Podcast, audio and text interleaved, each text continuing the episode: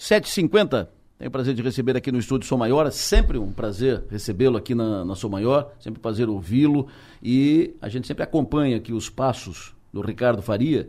E a gente fica orgulhoso, porque o Ricardo aqui um garoto uh, aqui na, na, cidade, estudando por aqui, começando a sua trajetória aqui. E hoje a gente vê o Ricardo, só sobe, só sobe, só sobe. Ele pega o elevador, o elevador não tem. Para onde ele vai não tem, não, não tem fim. Ele só cresce, só cresce, só cresce. Ele é hoje um dos maiores do Brasil no seu segmento, no segmento do agro. Uh, dos ovos, uh, todas as, as atividades que ele faz, ele sempre busca o topo. Bom dia. Bom dia, Adelor. Bom dia, Arthur. Sempre um prazer grande. E coincidentemente essa última semana do ano, né? A gente que é a semana que eu volto para cá. Então, para nós é, tá aqui e tá podendo comunicar com pessoas que a gente tanto gosta, sempre é uma satisfação muito grande. Mas deixa eu fazer um parênteses aqui. Porque essas coisas assim que sobe é o que vocês vê, né? As coisas que dá errado. Não precisa. Tá. então, então tem aquela, aquela brincadeira que é, o que aparece muitas vezes é o uísque que a gente toma, mas o, o tropeção. O estômago que a gente na, leva no não. meio da pedra é. Então, pô, é verdade, foi um ano. Eu acho que foi um ano bom, né? Um ano que o Brasil volta a crescer é, de uma maneira mais é, relevante. É, após, é, em especial, dois anos aí é, muito sacrificados pela, por conta da pandemia, é, esse efeito da guerra na Ucrânia foi extremamente positivo né, para países como o Brasil. A instabilidade política da China também traz com que muitos investimentos aportem aqui. É, e também foi um ano que muitas reformas é, microeconômicas é, é realizadas aí nos últimos é, dois, três anos é, acabaram, a, acabaram aparecendo. E para coroar, houve uma redução de carga tributária né, por conta de um projeto aprovado na Câmara dos Deputados, onde o ICMS do combustível é, sai de 31% nos estados e fica limitado a 18%. Né? Alguns estados 17%, outros 18%. Mostrando muito claro que toda vez que sai dinheiro do governo e vem dinheiro para a iniciativa privada, esse dinheiro na iniciativa privada tem uma circulação mais rápida, mais eficiente e a consequência é gerar crescimento. Ô, Ricardo, que aqui os cristianos e seus amigos o chamam de Tatá, Ricardo, no, ano, no final do ano passado, a gente deu a notícia no, no 48 e aqui na sua maior, empresário cristimense paga perto de 2 bilhões à vista por uma empresa no Piauí. E agora, final de 2022, isso foi final de 2021, final de 2022, Granja Faria, Ricardo Faria, compra BL Ovos e prevê faturar 2 bilhões em 2023. Por isso que eu digo que é só elevador, só pega, só sobe, só vai. Tu focou nesse, eh, nesse, nesse segmento, nesse nicho dos ovos. Tem a tua granja aqui em Lauro Miller, né? E cresce. Tu pegou, planeja crescer ainda mais agora com a compra da BL, tu é segundo, de consolidado como segundo no, no país nesse nicho, nesse segmento. Projeta chegar em primeiro? Não, a, a, com essa aquisição a gente já é primeiro, é, hum. em, em, especial em ovos, né? Quando fala ovos, a gente entende ovos como ovos férteis e ovos comerciais. A gente ano passado era primeiro em ovos, mas não era em ovos comerciais. O ovo comercial é esse ovo de mesa. Uhum. Com essa aquisição, a gente também fica primeiro nesse, nesse, nesse segmento de ovos de mesa, aonde a gente vai para é, 10 milhões de ovos produzidos por dia. São 13 milhões de aves, né? E isso vai para 10 milhões de ovos por dia. A gente é a marca líder aqui em Santa Catarina. A gente tem a, a, a duas marcas aqui. A, a, parte de ovos caipiras, galinhas soltas é a Ares do Campo, é a, é a marca número um do estado. E a gente, que é produzido aqui em Santa Catarina, produzido aqui na Palhoça, né? Que foi uma das primeiras granjas nossas. Aí, pô, vai aí um abraço pro Guto, é, lá do Angelone, um grande, um grande parceiro, uma pessoa que me remete a pensamentos muito positivos. É, mandar um abraço pro Jorginho, né? Jorginho, agora o Jorginho tá com cabelo novo aí. Rapaz, ele chegou aqui com, com o Daniel Freitas, é, o Daniel teve aqui na, na, semana e o Jorginho veio junto. Então ele chegou com, com aquele cabelo, eu digo, que é Rapaz, isso? é, eu, eu, eu, eu, sempre tive a, a, região aqui como uma região conservadora. A hora que eu vi aquele cabelo, assim, na região tá mudando, né? Então... Os conceitos... é, isso. O mundo tá ficando mais moderno e a modernidade é, chegando aqui perto. Mas, brincadeiras à parte, voltando para a Granja Faria, sim, a gente vem num processo de consolidação. Esse processo se iniciou lá em 2017. É, de lá para cá, nós já compramos 10 é, granjas no Brasil. A gente entende que essa ideia é, de fazer é, aquisição de granja em relação a construir do zero é muito mais eficiente. E é mais eficiente em dois sentidos. O primeiro é que está pronto. E uma curva de aprendizagem, vocês aqui da Rádio Som Maior devem imaginar, lá quando tu começou lá atrás, qual a experiência que tu tinha é, em fazer gestão de uma rádio, em tocar uma rádio, em atrair público, em ampliar a tua base de acesso, e qual a experiência que vocês têm hoje, depois de muitos anos. E é assim quando a gente compra uma empresa. Essa empresa já está lá há 30, 40, 50, 60 anos, como a gente já comprou empresas.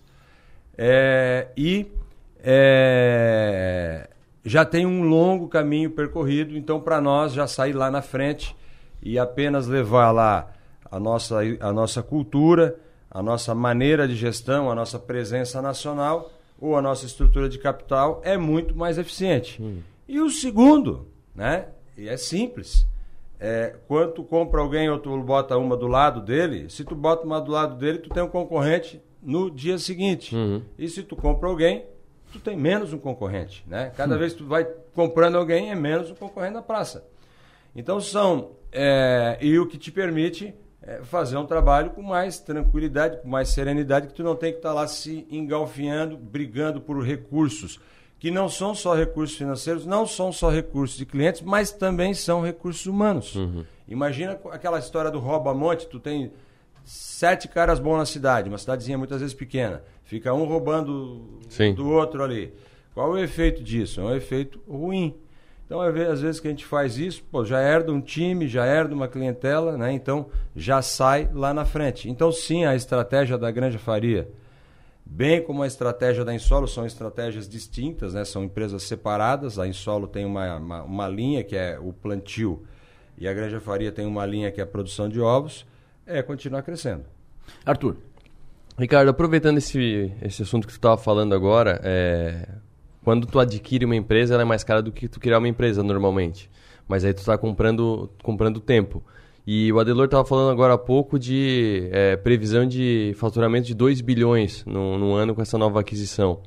É, eu acompanho muito o mercado de bolsa e esse tipo de aquisição que é inorgânica, que é comprar semelhantes ou concorrentes ou fornecedores, é bastante comum. Então eu te pergunto, a Granja Faria vai para a bolsa? Não. A Granja Faria é feita para durar. É, e eu acho que é, diante de toda essa é, bagunça fiscal que o, Bahia, que o Brasil é, vem vivendo, né? uhum. Vem vivendo porque é, se botar essa culpa aí apenas no, no, no governo recém-eleito é uma injustiça, né? Mas o, o Brasil, desde o presidente Michel, né, que fez um excelente, um excelente trabalho é, de criar as âncoras fiscais, ele vem é, sendo é, seduzido pelo populismo e essas é, situações fazem com uma coisa que eu vou te falar aqui, que é preço relativo, ou seja, qual é o nosso preço aqui em relação ao preço do meu par lá nos Estados Unidos. Tá. Né? Então, por exemplo, eu tenho um par lá que é a Calmene. Uhum. A Calmene hoje vale lá 3,5 bilhões de dólares, que daria quase 20 bilhões de reais. É, por um múltiplo determinado, terei da lá 15 vezes. Se eu for fazer isso aqui no Brasil, por conta da situação brasileira, é, o que, que o mercado vai exigir do nosso lado? Um negócio que chama-se desconto. Uhum.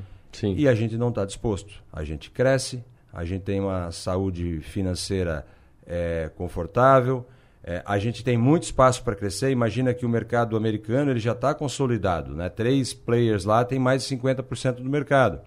Os três maiores players aqui do Brasil não têm 25% do mercado. Então ainda tem bastante oportunidade é, de expansão orgânica e inorgânica. Sim. E aquela realidade de que quando a gente compra é mais caro do que fazer, não é uma verdade. Se tu pura e simplesmente colocar o preço da construção, pode ser, Sim. mas tem algo que chama curva de aprendizagem. Toda vez que alguma pessoa bota um negócio novo, Uhum. muitas vezes ela fica um, dois, três, ou quem sabe a vida inteira sem ganhar dinheiro. Sim. Tanto que o índice de quebra de empresas novas no Brasil, com mais, a- empresas que chegam depois de 10 anos do Brasil, é 5%. Ou seja, o que, que aconteceu com os outros 95% das empresas? Não foram bem sucedidos. Não chegaram a 10 anos. Não chegaram a 10 anos. Bah. Né? Isso é um índice. Ah, pô, mas é não é no Brasil, é no mundo. Né? E no mundo não passa de 10% as empresas que conseguem sobreviver mais 10 anos. Então, o risco e a curva de aprendizagem, quando se faz uma aquisição, tem que ser levado sim em consideração. Quem é que está nos ouvindo? Te mandou um, um abraço. O cara do cabelo aquele? O cara do cabelo. Pô, eu quero ver o cabelo dele, tem uma foto aí. Alguém me, alguém me manda uma foto do cabelo dele. Ah, eu tenho a foto do cabelo O dele. cara do aqui, cabelo. rapaz. Um abraço pro Jorginho Davi que está nos, a- nos acompanhando aqui. Arthur, fica, fica à vontade, pode seguir com o, com o Ricardo. Aqui o cabelo. Diferenciado. Diferenciado é pouco. Diferenciado, diferenciado. Mas diferenciado sintetiza bem. Exatamente. Uma outra pergunta é o seguinte: a gente está falando de ovos até agora. É, e chamou a atenção no ano passado a compra da Insola, como a Delor citou aqui, que já te jogou de começo para quinto maior do agro no Brasil. Como é que foi esse ano de 2022 para ti nesse negócio do Insolo, que é, que é de soja, principalmente levando em conta a guerra da, na Ucrânia, né? Porque é a Rússia que está brigando lá dentro da Ucrânia não, não levou a guerra para dentro de casa. É, porque a gente via muito problema de fertilizante e de insumos para o agronegócio por conta da guerra. Como é que isso impactou em 2022 para Insolo? Ô, Adelor, é impressionante como o Arthur prepara a pauta, né? Só pergunta boa aí. É, Só. é- é- Deixa, é- deixa eu aproveitar enquanto tu respira. O Zé Carlos Li- Librelato, CEO da. O Zé Carlos Esprícigo, CEO da, da, da Librelato, diretor da Fiesc, acompanhando, te, te mandando um abraço.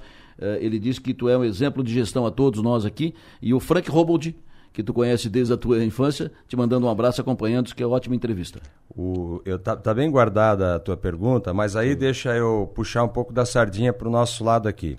Tá. É, a Granja Faria é uma empresa nacional, mas até hoje 100% dos nossos equipamentos é, são produzidos pela Plasson, que é uma empresa aqui de Criciúma, uma empresa aqui da região, muito bem gerida pelo Frank.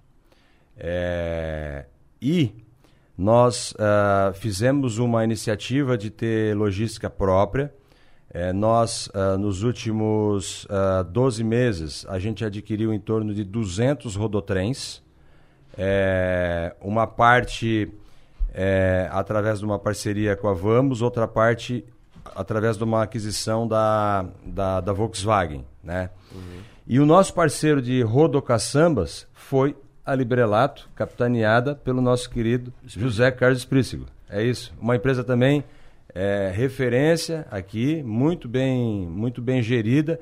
Um grande exemplo, dois grandes exemplos de coisas é, bem feitas aqui da região. Acho que a Plasson é um orgulho para Criciúma, bem como a Librelato também é um orgulho. Não só para Criciúma, mas como para o Brasil inteiro. Voltando à tua pergunta, que é uma excelente pergunta, a guerra da Ucrânia, ela, ela, ela teve, dois, é, é, é, é, teve dois efeitos. O primeiro efeito, uma mexida geopolítica é, nas relações comerciais. Ou seja, toda vez que dá uma situação dessa, aquela pessoa que, por exemplo, compra 100% da Ucrânia, ela começa a ficar com o pé atrás, mesmo que a Ucrânia volte, ela fica, pô, mas calma aí, eu tenho que olhar outras alternativas, outras fontes, aonde a tensão seja menor. Então isso ajudou muito o agronegócio brasileiro. E a segunda é uma, uma forma mais simples, mas restrição.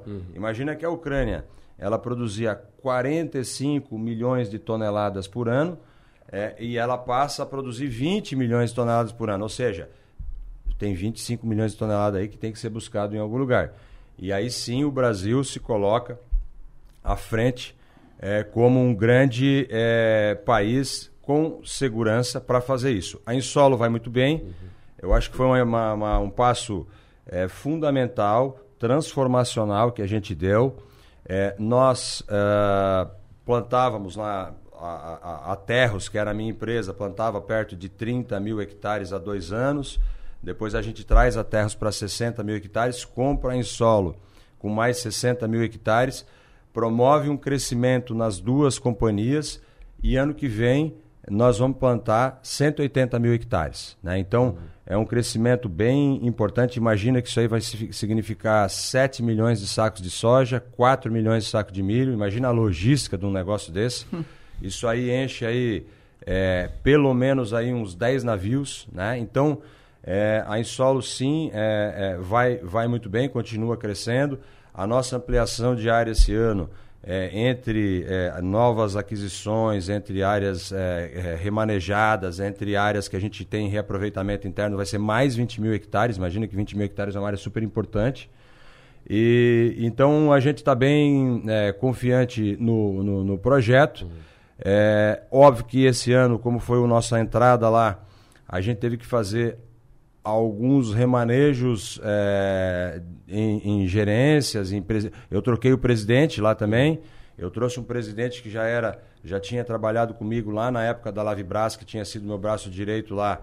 E eu coloco ele de presidente e eu pego o presidente atual e deixo ele mais livre numa área mais institucional, relações é, com investidores, né? Então, mais fora da, da operação e trago uma pessoa com mais características de operação. A gente trocou também a área financeira é, da, da, da, companhia e trouxe essa área financeira para baixo do nosso, do nosso fundo, debaixo do nosso guarda-chuva. Então, é, mas a, a projeção, tanto para. O ano passado foi bom, esse ano está sendo ótimo e ano que vem vai ser excelente. Então essa é a projeção aí de três anos desse negócio. Falou, só, só deixa eu complementar. Tu falou de traz, trouxe financeiro para baixo do nosso fundo. Existe interligação na gestão da, das empresas, da, da parte do, da soja, do te, da terras, do da Insolo com a Granja? Existe alguma algum core é, central dos negócios do Ricardo Faria que se ligam a todas essa, essas empresas? Zero, só o acionista. Só o acionista. Só o acionista. É, o financeiro é, da Insolo é um, o financeiro da Granja Faria é outro, o presidente da Granja Faria é um, o presidente da Granja Faria é outro. Aonde que elas se confundem é na estrutura de capital. Né? O, a única, é, o meu papel nas duas companhias é como presidente do conselho. Uhum. Embora um presidente do conselho super ativo. Sim. É, que é um modelo muito é, utilizado. O, o, Brasil acabou pegando é, essa questão da governança, do conselho de administração, é, e, e, e, fez em, em determinados lugares é, pessoas muito alheias ao negócio. Uhum. Nos Estados Unidos, o conselho de administração ele fica muito próximo dentro da, da, da companhia e é um modelo que a gente utiliza. Sim. Então eu sou um presidente do conselho com função executiva. E aí depois a cada empresa tem o seu presidente, mas elas não têm nenhum tipo de ligação uma com a outra.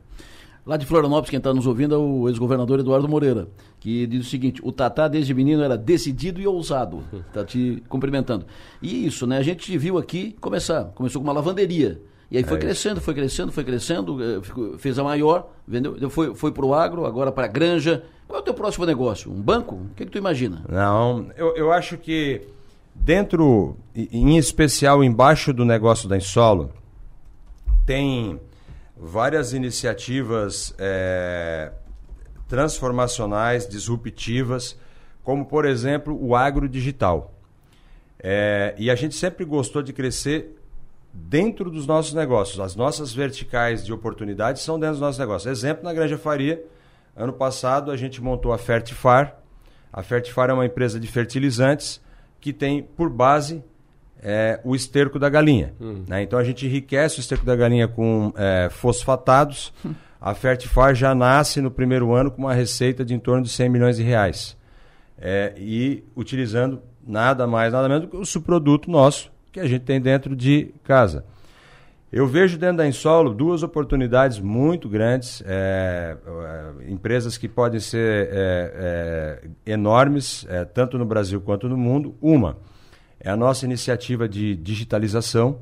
As nossas fazendas são todas digitais, é, ou seja, dentro de uma sala de controle eu consigo dar comando para uma máquina que está a 100, 200, mil quilômetros de distância.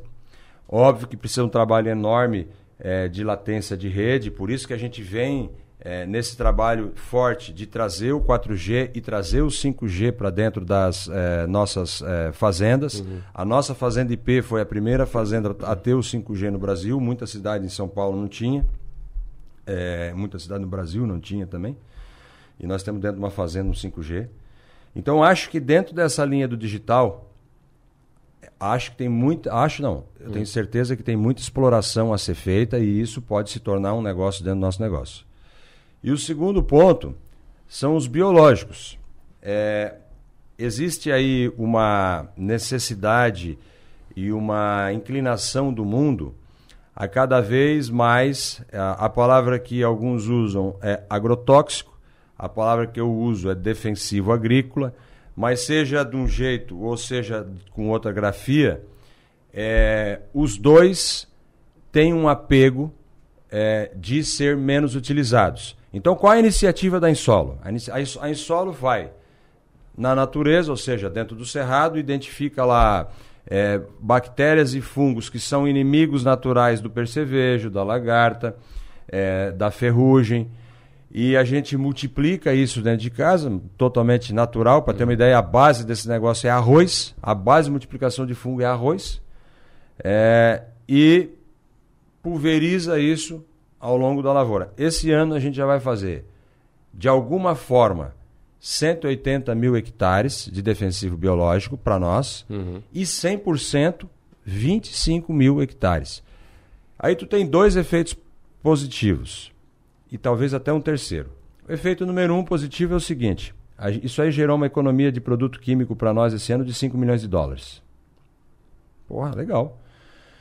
Isso aí gera uma atratividade por conta do cliente e o cliente, inclusive, toca, topa pagar um prêmio por uhum. esse produto sem esse tal agrotóxico Sim. barra defensivo. Uhum. Então fica um produto livre de agrotóxico. E o terceiro pode estar tá nascendo ali a sementinha de algo, de um projeto que pode ser grande. Óbvio, a gente tem que atrair as pessoas certas, jovens, é, com capacidade de execução, ambiciosos, que topem junto com a gente é, fazer isso um projeto grande. Então essa é sempre a nossa ideia, é, é sempre dentro do nosso é, métier ou dentro do nosso é, espectro de negócio, do nosso meio ambiente, fazer um outro negócio novo é, que possa ser Abrimos um negócio. Os braços. É isso. O Dalef pergunta para ti o seguinte: meio empresarial com medo em relação ao futuro governo e o Ricardo investindo. O que esperar do novo governo? É, não espero muito, é, mas não espero nenhuma. É, não esp... A verdade é assim: ó, eu nunca esperei nada de nenhum governo. Né? Uhum. Então, se eu for esperar alguma coisa de algum governo é, para fazer alguma coisa, eu não vou fazer nada. É, uhum. Mas, é, em termos. Uh, e, e até porque eu sou um liberal. Né? Então, um liberal ele é um cara que não acredita em governo, em nenhum governo. Nem governo para cá ou para lá, com uma ideologia de um jeito ou de outro. É, eu acredito em cada vez menos governo. Mas não é o que eu venho vendo. Né? Essas é, PECs aí que vêm sendo aprovadas, é, vêm sendo aprovadas no intuito de é, aumentar o tamanho dos governos. Era um governo com 23 ministérios, uh, segundo as informações aí, agora a gente passa por um governo com 37 ministérios e todo mundo sabe o que, que significa isso. Né? É mais gente, é mais ineficiência, é mais burocracia, é mais gente para destravar processo. Ou seja, a gente volta para um processo de mais Brasília, menos Brasil. É, eu não. Então vamos lá. Eu estou animado com o novo governo? Claro que não, não estou animado com o novo, novo governo. É, a turma que fez o L, ela tem que esperar o J, e é o J de juros, juros altos, né? Porque toda vez que alguém gasta muito, precisa pagar prêmios uhum. maiores para sustentar a sua gastança. E toda vez que alguém não gasta nada, ou seja, tem superávit, fica todos os bancos lá batendo na porta querendo emprestar, ou seja, juros menores. Agora, essa conta do juro, mal sabe o cidadão é, que ela interfere a vida dele. Né? Imagina qual é o projeto que tu precisa montar para tu ir no banco, pegar um dinheiro emprestado e tu ter que remunerar o banco numa taxa que já nasce de 13,75, mais algum prêmio do banco, pode ser 2, 3, 4, dependendo do risco da pessoa, até 5%. Que projeto dá 20%? Tu vai começar um negócio do zero, vai montar, pegar o dinheiro no banco, e esse negócio tem que dar 20%. Só para pagar o juro. Hum. Né? Então, a turma que fez o L, no fim do dia fez o J. Né? Nós já estávamos com juros ali, com a sinalização dos DIs longos é, caindo, né? DI na faixa de 11%, caindo, sinalizando indo para 10%, 9%. E agora os DIs, claro, chegaram a, na, na, no início da ideia da PEC lá, 4 anos, 200 bi, ela ela foi para. Eles chegaram a bater 14, estão na faixa de 13 hoje. Então, isso interfere no crescimento, nas empresas, na renda do, do, do, do trabalhador e vai ser um grande problema para ser administrado é, no, no, nos próximos anos, porque o governo começou com muita ideia ruim. O que, que tu imagina? Quem é que vai liderar a oposição? Quem é que vai liderar a direita a partir do ano que vem no Brasil?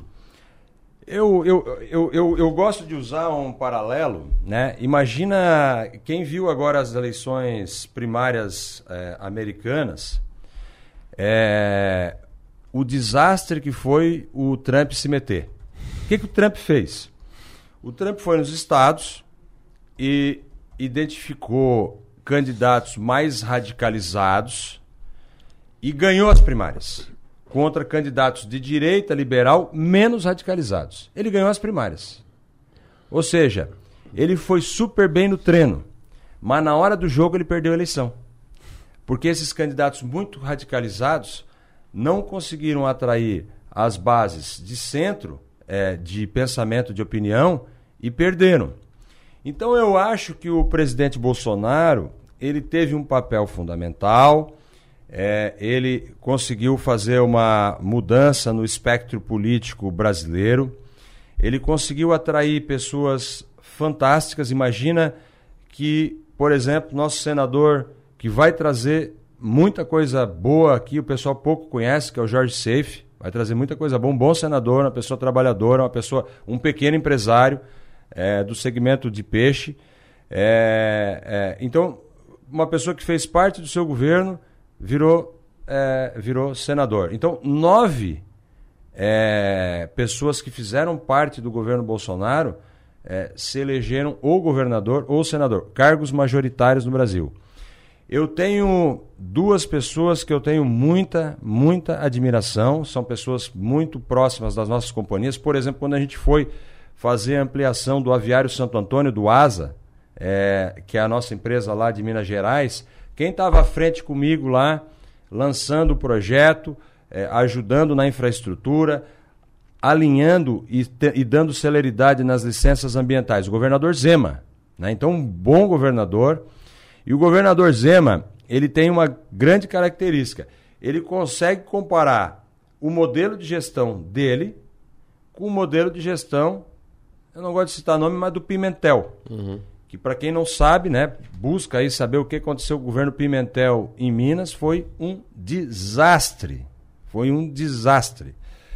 Então o governador Zema, eu acho que encara bem essa, essa situação. Ele tem uma vantagem, eh, tem duas vantagens no sentido da próxima eleição.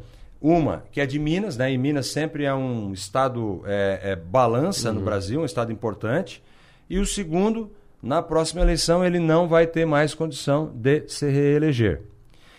E outra pessoa que também eu tenho uma admiração enorme, é, ajudei muito é, com as ideias é, da, da, da, da, campanha dele agora, é o governador Tarcísio. Vai fazer um excelente governo em São Paulo. Se vê o time que o Tarcísio está levando para São Paulo, é um time A, é um time muito especial. É, também fez parte do governo Bolsonaro, fez uma gestão é, eu acho que sem dúvidas é, foi o maior ministro é, da infraestrutura que o Brasil teve. Pena que foi pouco e pena que foi no meio de uma pandemia que teve que ser gasto dinheiro com outras coisas.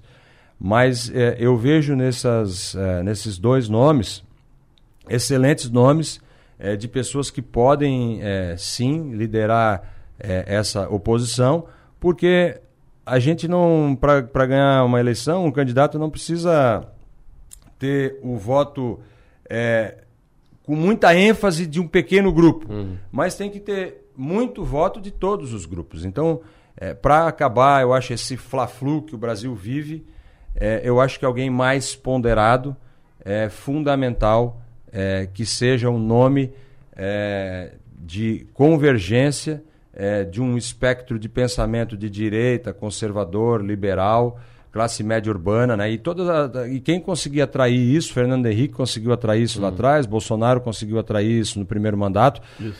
Então, conservador, liberal, é, classe média urbana, né? São essas pessoas que conseguem sim, porque a gente já sabe é, que o outro campo político vai chegar no Nordeste e vai fazer 70% uhum. dos votos. Não é novidade. Não é novidade isso. Vai acontecer nas próximas 10 eleições essa situação. Então, o Sul, o Sudeste, da mesma maneira que o Nordeste se une com uma proposta, é importante que tenha um nome que essas pessoas aí consigam se unir em prol é, de uma opção de sucessão ao Brasil. Ô, Ricardo, essa análise que tu fez agora é, é o que seria um cenário ideal, até para parar com esse fla-flu que tu citou agora. Eu tava só esperando tu concluir, porque eu queria entrar bem nesse ponto da bipolariza da polarização. É, mas tu acha que vai acontecer? Tu acha que as pessoas, depois de, de ter sido criado isso desde 2016, 2017, começou a se criar essa, essa grenalização, fla-flu tal, que virou um negócio quase bélico, né? Então as pessoas, muitas pessoas, elas baseiam a sua vida nisso hoje em dia, baseiam a sua rotina nisso. Hoje em dia brigam, com, a gente tá vendo briga de família faz anos por conta disso. Tu acha que ah, a partir de agora, é, chegando. O pessoal está ao... acampado no quartel, no quartel ainda. Exato. É, é, aparecendo essa liderança de direita mais, mais calma, mais pé no chão, mais conciliadora. Tu acha que, que podemos ter esperança de, num curto período, dar uma baixada nessa, nessa guerra, nesse, nessa raiva da política brasileira? O, eu acho assim, ó, eu acho que uma, uma, uma, um fato importante é o que, que vai acontecer nas primárias americanas. Né? Os Estados Unidos, em 2024, vai escolher o candidato a presidente. Uhum. É, e vocês, gente, assim, ó, pode notar que esses movimentos, é, eles são é, estruturados é, de uma maneira global. Não acha que a extrema direita tomou ponta, conta do poder aqui no Brasil. Não, pô, esse negócio começou lá nos Estados Unidos com Isso. a eleição do Trump, Trump e aí veio manchando né, uhum. né, toda a América Latina. É, e aí, pô, a esquerda leva a eleição lá nos Estados Unidos com o Biden e uma, uma esquerda é, bem mais é, à esquerda do que o Partido Democrata é, usualmente.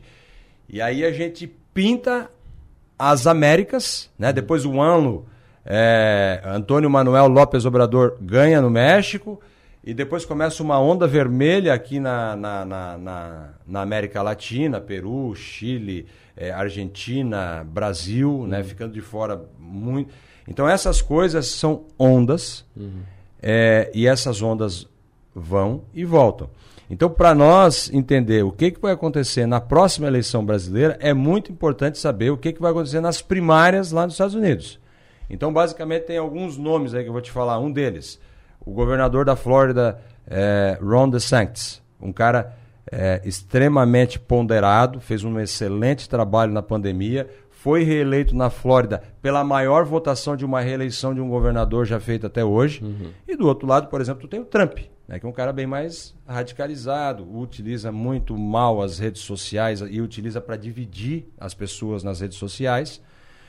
E, e, por outro lado, vai ter alguém, obviamente, do Partido Democrata, uhum. né, é, é, representando o governo, o governo que está lá. Então, se esse negócio começar a, a, a ficar menos radicalizado nos Estados Unidos, eu acho que tem uma esperança boa da gente lá em 2026 uhum. é, ter menos radicalização aqui. Agora, o fato é que as redes sociais transformaram é, 220 milhões de pessoas em jornalista. Todo mundo acha que sabe, né? então, antes, é, Adelor, tu, tu é jornalista, Arthur, tu também, e vocês sabem a preocupação que vocês têm de soltar uma notícia. Sim.